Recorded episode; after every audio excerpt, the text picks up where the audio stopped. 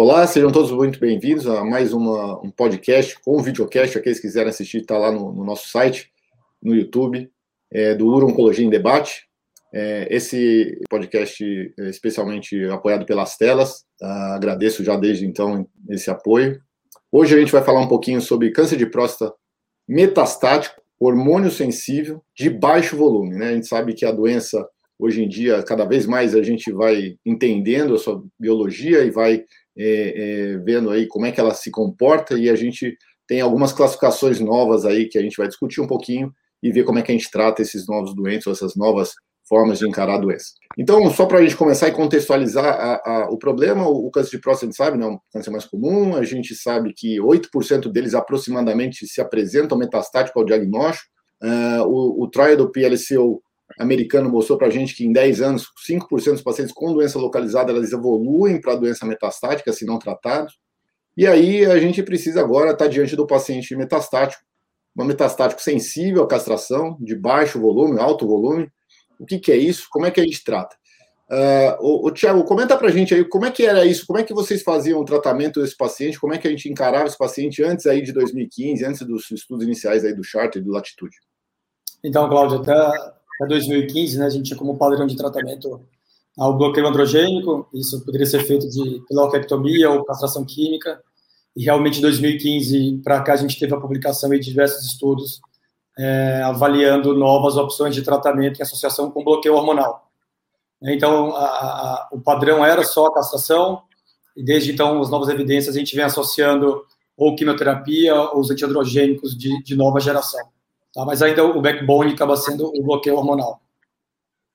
Silvana, é, o, o, Charted né, e, e o, o, Latitude são dois estudos aí, que foram muito comentados na época, o Charted inicial, né, com a mudança de paradigma. O que, que eles mudaram e, e como que eles começaram a definir uma, essa doença metastática para a gente? Uma coisa que é, até então a gente não falava muito. É, então, Cláudio, uh, é, primeiro a gente começou a estudar aí essas, as, as doenças de alto, uh, alto risco, né, onde a gente via pelo menos duas de três características nos pacientes, né, se fossem elas é, mais do que três, é, pelo menos três lesões ósseas com metástase visceral e Gleason uh, igual ou maior do que oito, né?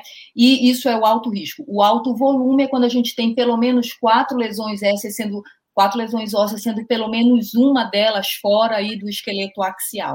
Então, essa é a definição, né? E até 2018, né, a gente tinha, então, é, esses dois, vamos dizer, esses dois subgrupos de pacientes é, que a gente é, conseguia tratar com os estudos apro aprovados até então, que era o Charter e o Latitude. O Charter eh, com a, o docetaxel, o Latitude com a biraterona, e eles tratavam basicamente os pacientes de, de alto volume, é isso? De alto, e de alto, de alto volume e de alto, e de alto risco. risco. Exatamente. Isso o, o charter com alto volume e o latitude de alto risco. E aí é, apareceram alguns estudos mais recentes ainda, né? 2017 teve o Stampede, já começou a mostrar alguma coisinha para a gente que os pacientes, mesmo de baixo volume, talvez se beneficiassem da, do tratamento. Depois veio o Titan com a, a palutamida e logo, praticamente junto ali no mesmo mês, o Enzamet com a enzalutamida. Uh, você quer comentar um pouquinho para a gente, Silvana, sobre o Titan?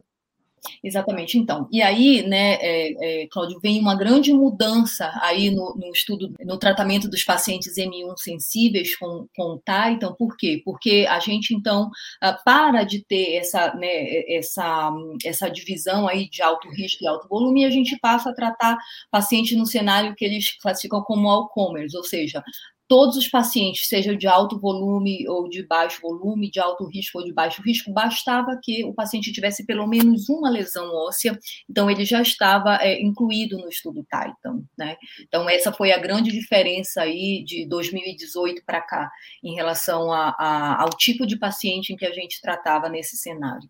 E o Titan ele mostrou benefício. Qual foi o endpoint desse do, do, do, do estudo? Então, Uh, a gente tem aí dois endpoints primários, né, uh, sobrevida global e sobrevida livre de progressão radiológica, né, e vale destacar que os dois endpoints primários uh, foram aí se mostraram positivos para esses pacientes. Bom, e agora vamos falar um pouquinho sobre o, o outro estudo que, que tem aí nesse cenário, que é o Enzamet. Esse estudo tem algumas características, uma delas que foi é, de iniciativa do investigador e talvez seja uma, uma grande qualidade do estudo. Tiago, conta pra gente um pouquinho do Enzamet e um pouquinho também sobre o Artes, que também fala da enzalutamida nesse cenário, mas com algumas diferenças. É, então, como a Silvana comentou, até 2018 a gente tinha a população inchada, né? Ou alto volume recebia quimioterapia com docetaxel, ou os pacientes de alto risco recebiam a, a, a biraterona baseada na latitude. E aí de 2019 a gente teve o, Titan, né, já com a palutamida, e tivemos dois estudos avaliando enzalutamida nesse mesmo cenário, né, metastático sensível à castração. O primeiro estudo publicado foi o ARTS, que saiu no, no, na ASCO-GU de 2019, em fevereiro, é, mas era um estudo que, que, também avaliou a enzalutamida, mas tinha um endpoint primário de sobrevida livre de progressão radiológica, né, e foi um estudo já positivo na primeira a, a publicação, mas ainda sem ganho de sobrevida a, global, era um dado imaturo, mas o dado interessante do estudo é que independente do, de alto ou baixo volume, uh, ou uso prévio ou não de docetaxel, os pacientes tiveram benefício com o uso da, da enzalutamida. E aí, na sequência, na ASCO 2019, alguns meses depois, a gente teve o Enzamet, né, como você comentou, um estudo interessante, porque era iniciativa do investigador, que é um grupo da Austrália, que conduziu um, grupo, um desenho bem parecido com o desenho do, do, do mas agora o endpoint primário era sobrevida global. Né, e a gente teve realmente um, um ganho positivo, um ganho um aumento de sobrevida global, uma redução do risco aí de, de morte com a combinação da enzalutamida. Nesse estudo também incluído pacientes de baixo alto volume de doença, incluído pacientes com uso prévio ou não de docetaxel, ah, e todos esses pacientes beneficiaram realmente da, da, da, combinação.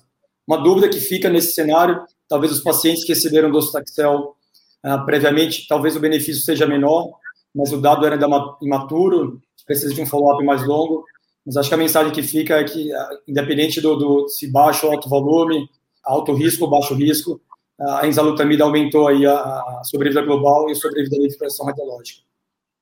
Acho que é interessante só ressaltar aqui, no Enzamet especificamente, quase metade dos pacientes tinham doença de, de baixo volume, né? Então era um, é um número bastante significativo, né? Uhum. E especificamente sobre o uso do docetaxel, realmente, parece que quem usou o docetaxel, eles, eles já eram planejados, né, já era planejado o uso do docetaxel nessa, nessa população, mas obviamente é, o, o, houve uma diminuição talvez do efeito por conta dessa, do uso dessa, dessa droga. Isso baseado já no charter, que seria antiético você talvez não, não oferecer. Né? É.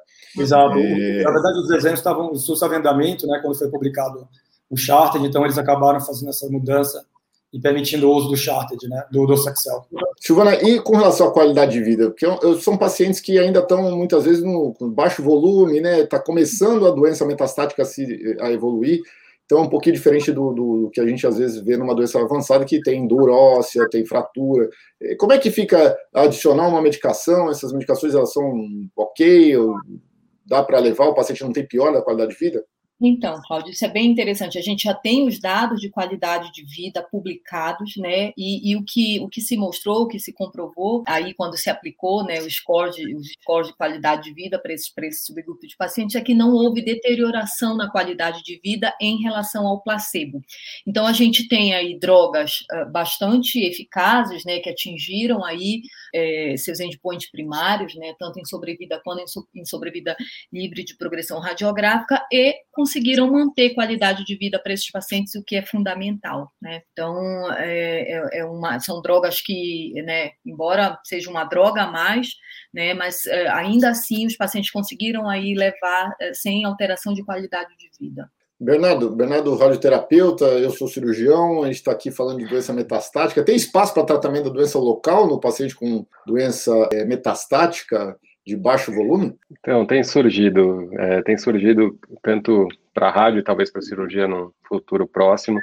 Existem alguns estudos que avaliaram tanto o cenário de oligometástase, que a gente acho que vai ter provavelmente um, um dia para debater só sobre isso, e no cenário de tratamento do tumor primário, ou seja, na próstata. Né? Então, esse é o mais discutido é, no cenário de doença M1, e a gente tem dois estudos que avaliaram isso é, de forma prospectiva e randomizada. O primeiro é um estudo europeu chamado HORAD, que foi negativo de princípio, mas eles fizeram uma análise subgrupo e mostraram que esses pacientes de alto volume se beneficiavam da, da, da radioterapia primária.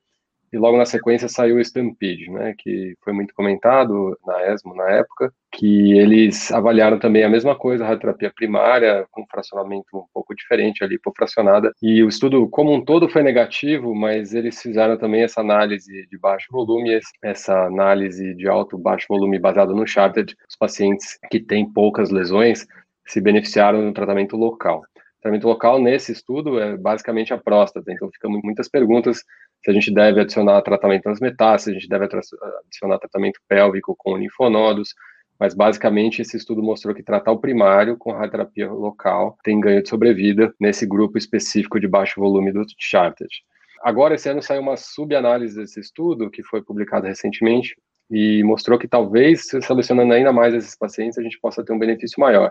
Então, pacientes que têm realmente lesões ósseas, e nesse estudo, nessa subanálise, até três lesões foram os que mais se beneficiaram.